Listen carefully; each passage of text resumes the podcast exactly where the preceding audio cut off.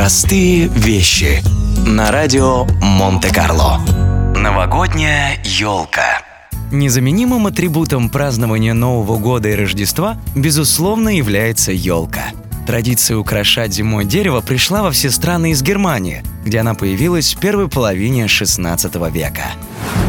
Родилась она благодаря рождественским театрализованным представлениям. В то время одной из самых распространенных сценок было изгнание Адама и Евы из рая. В качестве райского дерева чаще всего использовалась елка, которая украшалась яблоками. Так что смело можно сказать, что первыми елочными игрушками были настоящие фрукты – яблоки. Кстати, изначально было не принято рубить елку и приносить ее к себе домой. Жители деревень и городов сами приходили в лес, где дружно украшали рождественское дерево.